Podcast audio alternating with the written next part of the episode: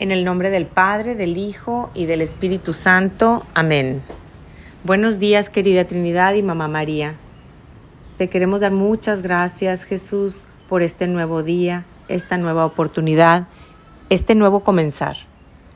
Te pedimos que envíes tu Espíritu Santo a cada uno de nosotros y de nuestras familias para que podamos entender lo que nos dices hoy en tu palabra y llevarlo a cabo en nuestras vidas. Amén.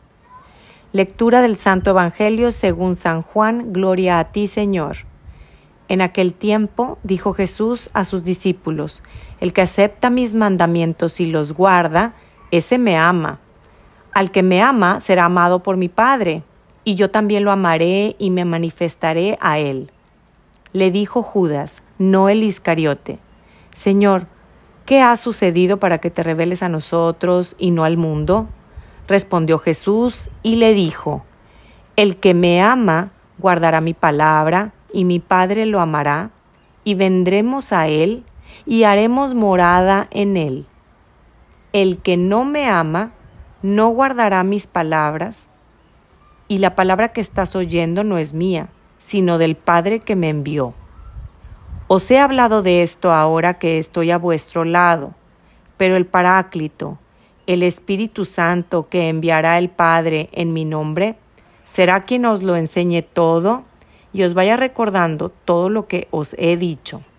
Palabra del Señor, gloria a ti, Señor Jesús. Hola, soy Adriana Ríos, discípula misionera de la familia Verbum Day de Monterrey. Les saludo con gusto y por primera vez desde este espacio de palabras de vida comparto con ustedes el fruto que Jesús me regalaba en mi oración desde el Evangelio según San Juan capítulo 14 versículos del 21 al 26.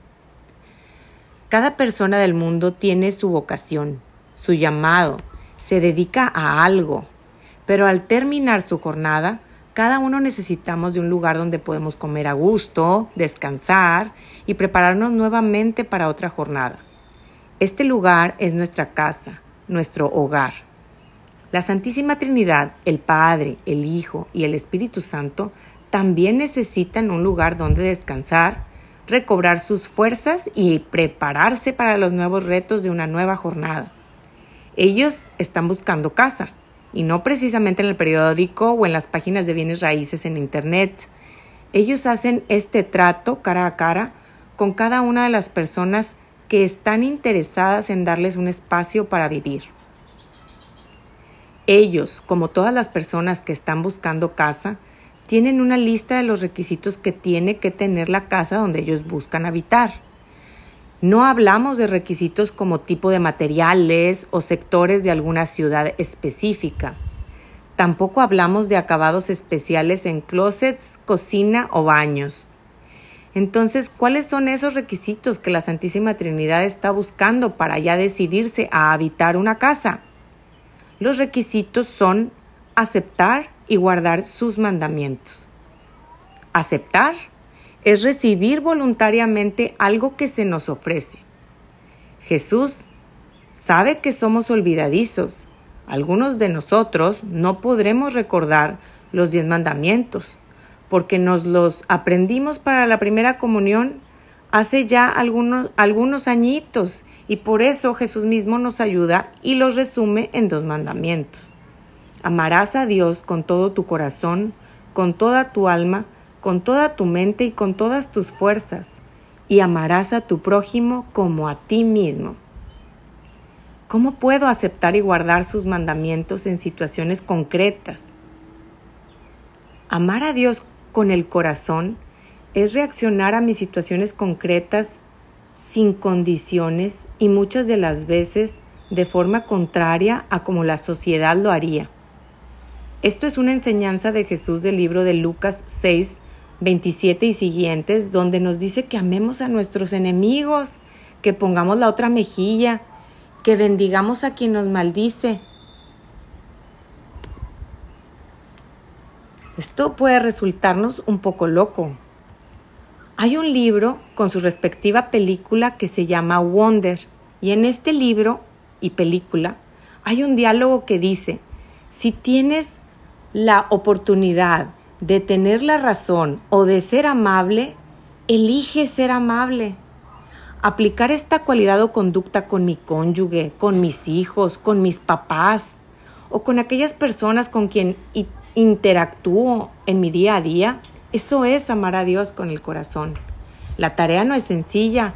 Muchas veces nuestra humanidad buscará inclinar la balanza hacia el otro lado, buscando que pensemos mejor nuestra decisión, convenciéndonos de que somos tontos o que nos pasamos de buena gente al decidir ser amables.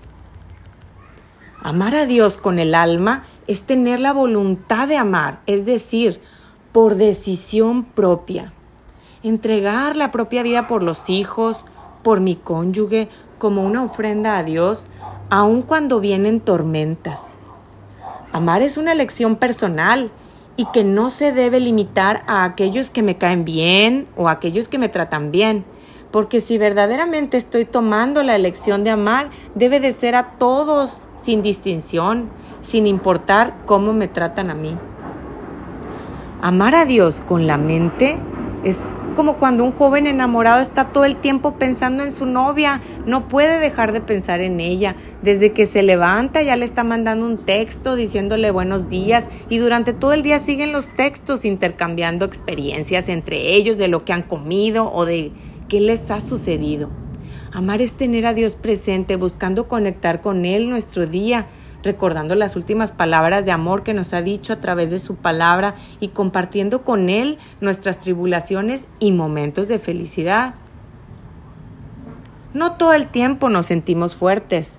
Amar a Dios con todas mis fuerzas no significa que tenemos que tener muchas fuerzas, significa con todas las fuerzas que tú tengas, sean pocas o muchas.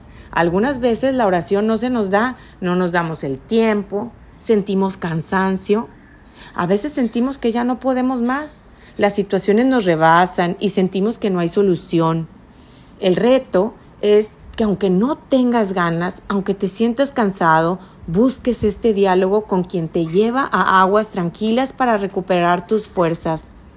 En la primera lectura de hoy, en Hechos 14:10, Jesús se dirige a un tullido que era inválido de nacimiento y le dice, levántate y ponte derecho sobre tus pies. El hombre se incorporó y empezó a caminar. Cuando nos sentimos impotentes, cuando creemos que ya no podemos hacer nada, sin fuerzas, Jesús nos habla y nos pide que nos levantemos y nos enderecemos para poder seguir. Hoy podemos dialogar con Jesús y con confianza podemos preguntarle, Señor, ¿tú crees que estoy listo para hacer esa casa donde ustedes, Trinidad Santa, quieren habitar? ¿Qué remodelaciones tengo que hacer en mí, pero con tu ayuda, para cumplir con tus mandamientos? El que me ama guardará mi palabra, y mi Padre lo amará, y vendremos a él y haremos morada en él.